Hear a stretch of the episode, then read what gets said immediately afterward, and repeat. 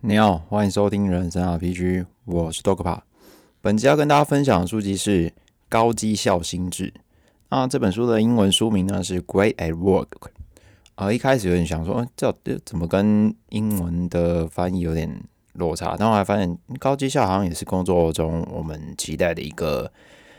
呃，自己的工作能力的展现。那如果拥有越高的绩效，相对于对于升迁啊，或者是未来工作的一些职业发展，相信也是会是不错的。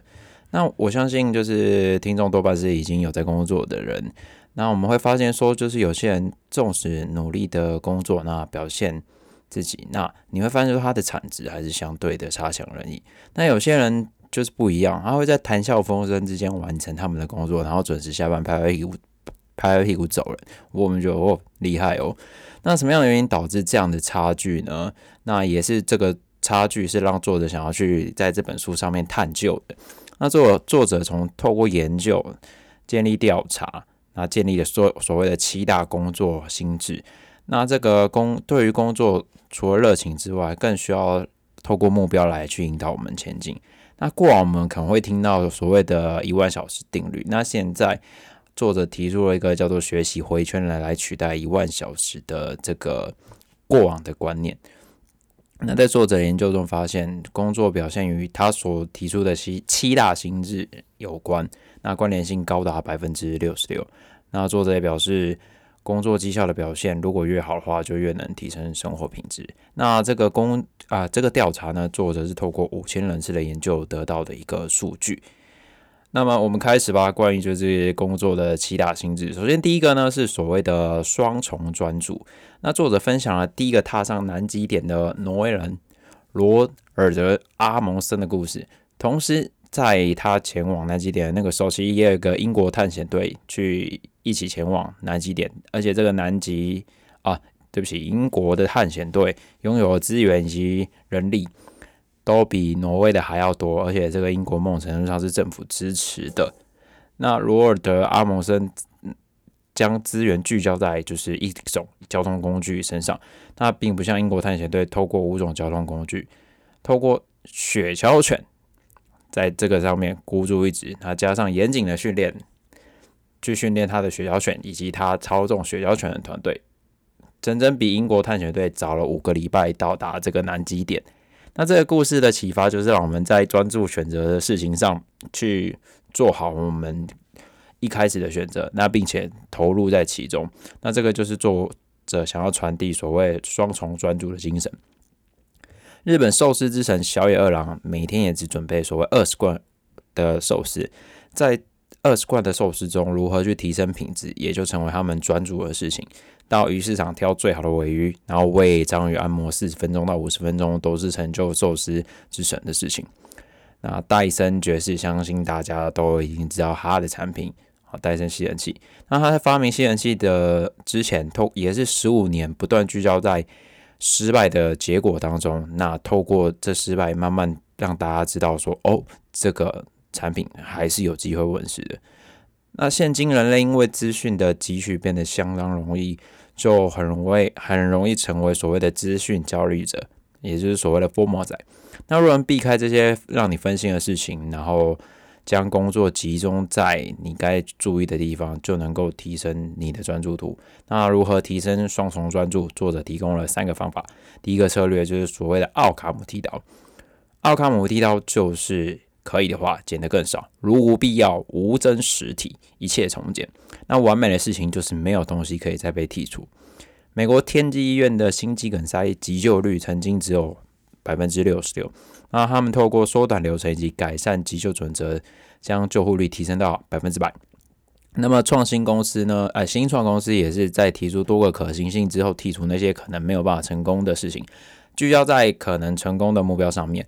那这些都是奥卡姆剃刀的精神，可以的话就是砍砍砍。第二个策略呢，则是将自己绑在鬼杆上。诱惑及分心是工作无法得到高效表现的其中一个原因。只有百分之二十的人能够去抵抗诱惑。作者建议可以采取所谓的奥德修斯对抗海妖的故事。那这个故事就是大家可以去查一下。那将能够分心的事情从工作中剔除。有些人会在工作中将手机放到其中一个地方，就是一个不错的选择，就是让你可以分心的事情通通消失。第三个，如何对老板说不？那高绩效的其中一个表现就是做好向上管理。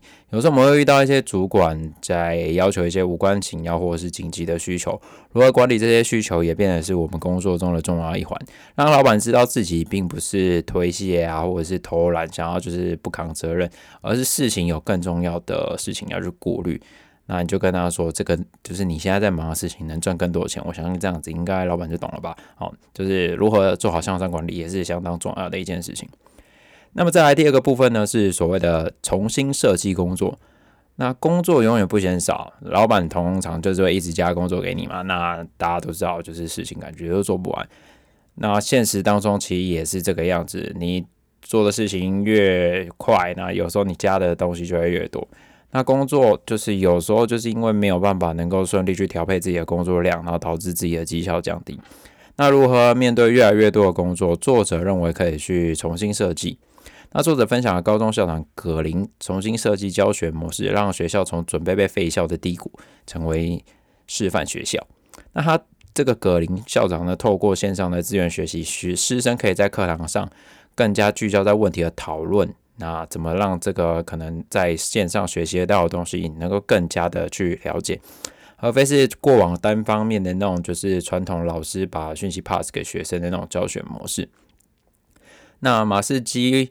货运摩洛哥丹吉尔货柜厂的高瑞芝先生，透过减去不必要的业务，提高货柜的周转率，来去提升他们货柜厂的绩效。聚焦在工作的问题中，找到一些可能微小的改变机会去尝试，相信在一定的时间之后就能够看到成效。那上述两个案例就是透过小小改变，造成巨大的影响。那有时候我们会遇到一些超时的工作，多数人的做法只能无奈被迫去加班采取应对嘛。那么在作者研究当中呢，其实工作超工作时间每周超过五十个小时，其实那个绩效就会开始反反转，所以大概就是一天十个小时，如果再多就不行了。因为多余的加班其实对工作没有多大的帮助，聚焦在有效工作也是改善绩效的一种方式。很多时候我们工作努力达成的，但往往我们努力的一些事情对公司来说是没有用的。书中的举例，我们如果努力去完成一个没有人看的简报，那么就是这个工作其实是没有必要。所以重新聚焦在工作的价值上，也就是重新设计工作的一个环节。那作者也有举例到，当初的 PayPal 第三方也是为了解决第三方支付的问题，Google 则是为了要让提升搜寻的准确性而诞生。所以重新思考中，你工作中有没有有价值的地方？如果有话，可以朝这个目标去迈进，那并且去重新设计自己的工作。好，那么在第三个是所谓的学习回圈。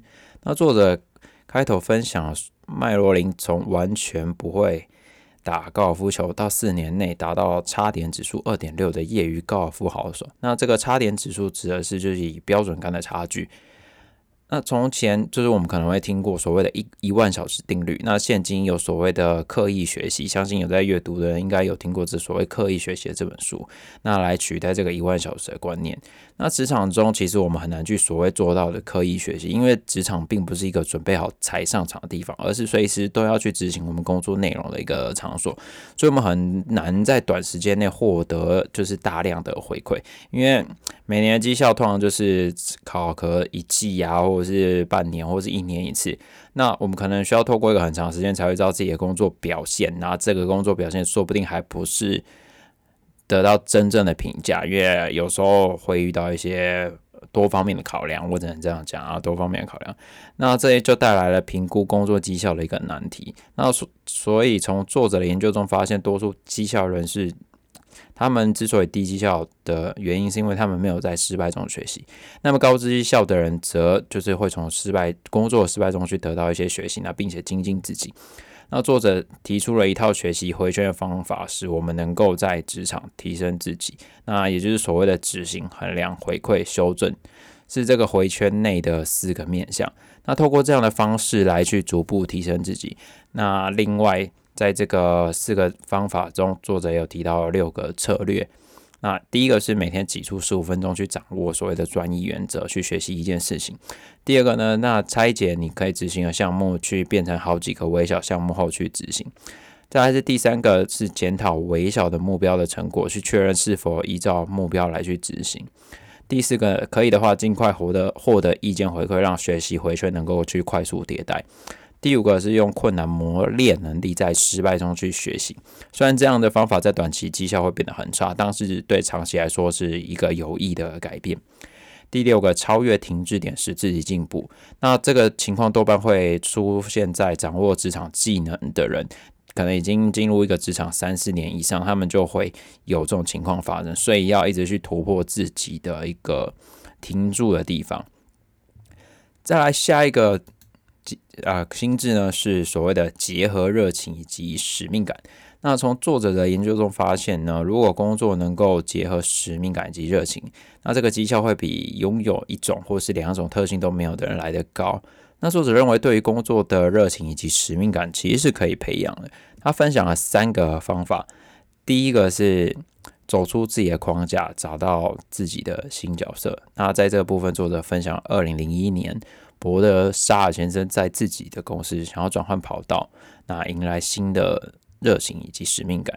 因为他到新的部门之后，其实某种程度上有点不太喜欢，就是新的职位。那后来就是找到新一些方法，重新让自己聚焦在新的工作内容上，能够让自己赢得就是让自己开心的方法，也能能够让自己对于工作能够更拥有成就感。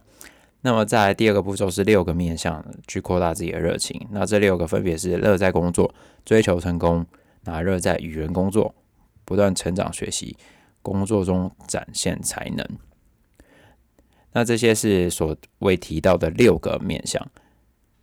那在这个策策略中呢，其中有一个我觉得不错的是一个叫做“乐在与他人学习”。也对不起，是乐在与人工作。那这个概念就很像说，就是如何就是去做好，就是人啊同事之间的一个好的职场环境。因为有时候一些好的职场环境呢，其实可以让你自己就是，纵使可能薪资不是自己想的这么的完美，但有时候因为一个工作环境是相对于好的，工作环境是相对于难取的。如果这样子好的环境的话，梦程度上也是一个不错。如何营造这个好的工作环境，有时候其实也不是。别人是需要帮你协助，自己也要投入，这才有办法得到一个优良的工作环境。那么第三个步骤呢，是使使命金字塔。使命金字塔最高层呢是找到强烈的使命感，并且能够带领他人一起前进。那第二层呢是找到所谓的个人意义。那若是能够从第二层迈向最高层的话，其实也能够让自己的绩绩效提升。强大的使命感会驱使自己在工作中更加专注。除去工作中一些没有意义以及不重要的事情，那聚焦在自己的使命感身上。好，那么下一个工作的新七大心智之一呢，就是所谓的说服需要巧毅力。职场上，我们有时候会遇到一些与自己预想不同的状况，那这个时候要怎么扭转，就依赖我们自己的说服能力。那作者分享了陶氏企业伊福特先生在两千年出头。说服团队在网络上开始翻手涂料，大家应该要知道，如果两千年你还没出生的时候，两千年是一个打康泡沫的时代，那时候在网络上卖东西有点是疯狂的一个行为，虽然现在已经很日常了。那公，那就是所谓的陶氏企业会认为说那个时候会影响大众客户，所以他们在策略上做稍作调整，就是调整公司。在网络上的售价卖的比大众客户高，可是又透过所谓优惠券去达成销售。其实我们多半现在来，你去看有些就是电商网站的策略，其实也是这样子。那透过这样子去让公司能够接受说在网络上卖产品，那也能够提升绩效，那提升营业额这样子。那作者建议就是我们可以去采取让可以别人感受到对于现况的愤怒，以及对于改变的期待，来说服大家去改变，因为毕竟。人多半对于现况还是保持一个安逸的态度。那作者另外再分享了一个行政单位的资源，因为想要推动无纸化，那么在执行长开会的时间，将所有的文件都带到会议室，那使执行长感受到大量纸张出现的那种压迫感，去迫使公司完成无纸化的目标。那运用情绪去完成说服，某种程度上也是一种方法，让就是执行长感到那种对纸张的恐惧跟愤怒这样子。那作者建议可以。采取让别人疯狂，但是别让人难过来去说服他人。那此外，作者也给予了就是关于说服的四个策略。第一个是了解对手怎么想。那如果我们可以知道竞争对手或是反对者的想法的话，我们就是会知道他一个核心价值的概念。那如果可以知道他们核心价值，可以找到彼此重要的点进去沟通。那第二个是力争或让步。那对于有时候自己想完成的事情，我们可能是要还是保持坚持啊。但有时候一些现实的情况，我们可能必须还是去妥协。该怎么去让步，这也是一个重要课题。第三个策略是所谓的化敌为友，就是有时候你阻力越少，其实能够执行的机会越大嘛。那试着将一些反对的声音转成能够支持你的想法或是意见，这是一个很好的方法。第四个是集结众人之力，让大家协助你去完成。那因为很多事情你在自己完成的时候效率不会太高，让大家协助你完成的话，就是集众人之力一起完成你可能想要说服的地方。好，那么再来呢？第六个是能争辩也能团结。那优秀的团队能够开诚布公，对于质疑发出提问。那作者也提到，美国协助古巴叛军，那准备推翻卡斯楚政权却失败案例，原因在于是没有人对于这个提案真的发出提问。纵使他们觉得不妥，能够但仍然一起同意这样计划，让美国就是在。在这这这案子上，就有点被洗脸的感觉。其实有时候过多的会议也是会去影响我们绩效的其中之一。这个会没有办法解决，等到下一个会再解决，那进行无限循环。那对于这样的状况，作者建议吵一架来处理，会是一个很好的方法。针对所看到的问题，勇敢提问，但是最重要的是对事不对人。那若是在会议中没有办法取得共识的话，就是开导共识再结束，定好会议的规则，然后让大家都能聚焦在问题，并且并且提出讨论，得到结论。那结论完成后，大家一定要去遵守共同得到的一个结论。因为最怕的是说我们得到达到结论之后，开始有人在那边乱不遵守啊，然后扯后腿。所以落实结论是相对重要的。那如果怕别人扯后腿的时候，管理层就必须保持一致性跟公平性，这样才能使大家投入心力。一致同意的结果里面，那结论跟决策也够也能够让大家都能够清楚明白，这样他大家才能知道说哦，我们接下来要前进的方向是哪里。所以从作者的研究当中，能够提出质疑辩论，那并且也能够落实的，其他们的绩效都会比其他人来得好，使自己能够成为思考的人，而不是一昧遵从主管指挥的，是一个新时代工作者需被具要的一个职能之一。那么最后第七个心智呢，是所谓的掌握协作要领。工作中，我们往往会与其他部门进行所谓的跨部门合作，但因为所谓的专业性以及部门的一些隔阂，往往会一些问题发生。所谓的谷仓效应，其实就是这种问题的展现。那过度的合作，某种程度上也会去降低绩效。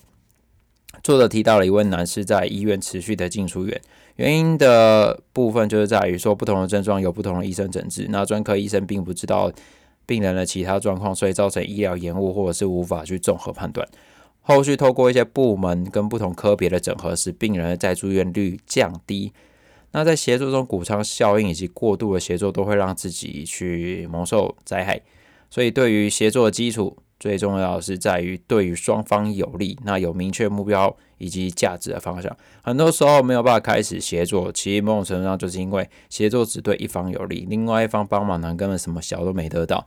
所以协作本身如果可以彼此双方互利的话，是一个最棒的状态。那有时候也是要去顾虑成本，成本太高也是要去勇于拒绝啦。就是资源不够，某种程度上也是，那避免就是让协作去消耗自己。那但若是确定协作的话，就是要抛下彼此一些个人的私人意见，那共同着眼在一致的目标上。有时候我们会以为协作好处很多，然后产生一些不必要的协作。那作者认为协作只是完成目标的过程，那某种程度上它不是在目标本身，所以要先确认好协作的目的，那我们再开始协作，不要为了协作而协作。那以上就是。关于这个高绩效薪资作者所提供的其他策略，那最后作者有提到，就是工作绩效如果越高的话，其实我们的生活其实拥有更多选择。那么如何在现代的那种工作以及生活中取得平衡，某种程度上一直都是人们正在讨论的问题。那就作者的数据指出呢，现在五百分之五十趴的人其实有所谓工作倦怠的问题。很多时候我们会因为加班或者是其他因素导致。我们的工作以及生活的状啊天秤失衡，那工作所引发的压力，其实某种程度上也会造成所谓的健康的影响。所以作者认为，工作与生活失衡的原因不是来自于工作内容，而是自身的心态以及做事的方法。工作并没有错，而是有些些自己的想法或是一些态度有状况，所以导致这样的情况发生。那有时候我们可能会像刚刚提到一些加班问题啊，我们就可以去透过一些改善工作效率的方法来去完成。所以调整是一个很好的方向，尝试让自己可能现在工作状态可以有的更好的地方去前进。那也有一部分的人，他们对于工作某种程度上他们是全然投入热情，就是工作他们就是啊工作狂啊，或者是他们本身就是在自己很热爱的一个领域当中去做事。那拥有这样的状态人其实不多啦，但作者仍然提醒说，我们还是要去找到就是工作跟生活中的平衡。那某种程度上，也就是我们现在所会提到的 WLB Work Life Balance。那这样的话，其实可以让我们就是让自己的情绪啊，或者整个生活状态都能够再好一点。那对于工作倦怠的话，作者提供三个策略，能够让我们来去应对。第一个策略是摆脱了无效努力，那善用时间红利，因为毕竟时间是唯一没有办法再回头的东西，所以好好把握你的时间。第二个。是驾驭你的热情，那找回你的平衡，好，让你的人生充满了就是不要过多的工作或者过多的欢乐啊，不也不是过多欢乐，就是就是找到一个终点这样子，中间的中。那第三个策略呢是。如果你拥有负能量的话，要做好你的情绪管理，因为某种程度上，负能量能够让自己疲累，那也会某种程度上去感染到别人，那这样其实是不好的。像我自己，我对于那种有负能量的，我真的就是说，干不好意思，你先离开，啊，给我下去这样子。所以，如果让自己能够拥有太多负能量的话，某种程度上对自己对他人都不是一件好事。那透过三个方法降低自己对于工作的倦怠，用更好的状态去面对工作，平衡自己的人生。好，那么以上就是这本书高绩效心智所要传达的一个精神跟观念。好，感谢大家的收听，我们下一本书见，拜拜。